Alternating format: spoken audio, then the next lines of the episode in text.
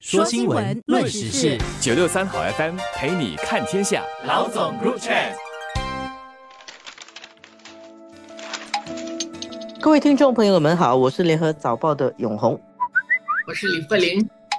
我们聊一下最近在中国大陆啊，龙年开年以后有一个新闻，还引起了一些关注。这个事情是这样啊，就是湖南省委他们在。二月五日，其实，在农历新年之前，他就发了一个文件，是说要进行解放思想大讨论活动的一个通知。二月五号发出来，接着就过年了嘛，就也没有什么人发现，或者说没有引起太多的关注。到过年以后，龙年的第一个工作日，中国当地的公众号就把这个消息发出来了，开始就有人关注这件事情了，开展解放思想大讨论活动。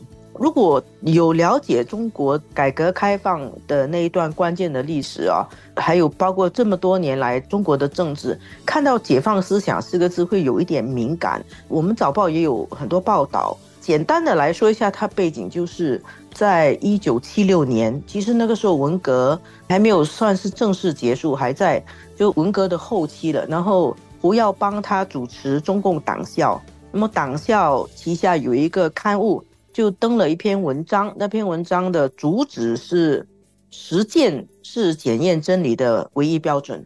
其实这个就好像讲一个大道理而已啊。但是在中国的环境里面，这个实践是检验真理的唯一标准，它是有一个具体的紫色的，它紫色的那个对象就是毛泽东的思想是不是真理？全篇没有讲到什么毛泽东，啥都没有的。但是大家都知道，在那个。比较郁闷的环境里面，他想要冲破一个口子，在讨论是不是什么都要按照毛主席的方法来做，然后后来就引起了很多的讨论。其实酝酿了好一阵子，一直到一九七八年中共开十一届三中全会，后面就把中共的发展重点转向经济建设。所以“解放思想”这四个字会引起很多联想。比如说，呃，一个旧时代要结束，一个新时代要开始吗？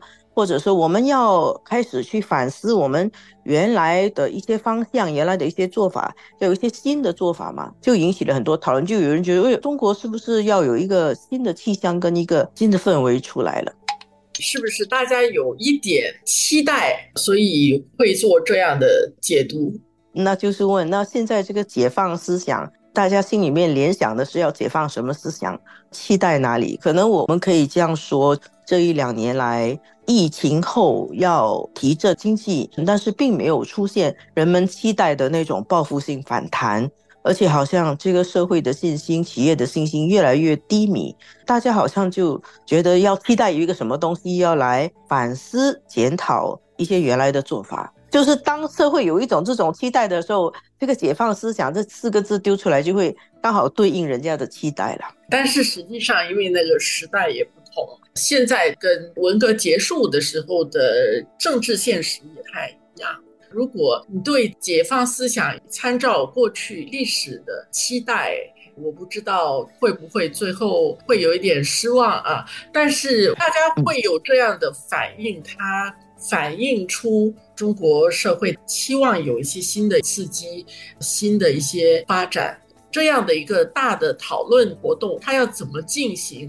整个安排是什么？最后他希望达到什么样的目的？这整个框架是挺清楚的。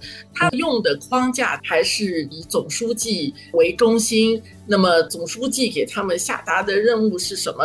他还是用这个来谈的。那这两天就更多的媒体，包括学者也在谈，大家都在解读嘛。它后面产生的这些效应本身。让人不得不关注这个事情。我其实觉得湖南这样做跟当年一九七六年的做法相当不一样。那时候胡耀邦他主持那个党校做的那篇文章，确实是冒很大的风险的。然后他们是要试探一下，根本也不知道会不会可以打开一个局面。那现在呢？我觉得这个湖南这样做，像刚才慧玲讲的，其实它变成是一个 plan 的，有计划的，它要做什么做什么，而且有时间的，到什么时候就结束，然后它的范围全部都定了，所以它跟当年的那个气氛实际上是不一样，它也不会产生当年的那种扭转一个时代的效果。湖南他开始提这个东西，他还是想要在一个。统一思想的框架里面，这个思想呢，在中共十九大、二十大已经统一了。在这个统一的思想的框架里面，解放思想。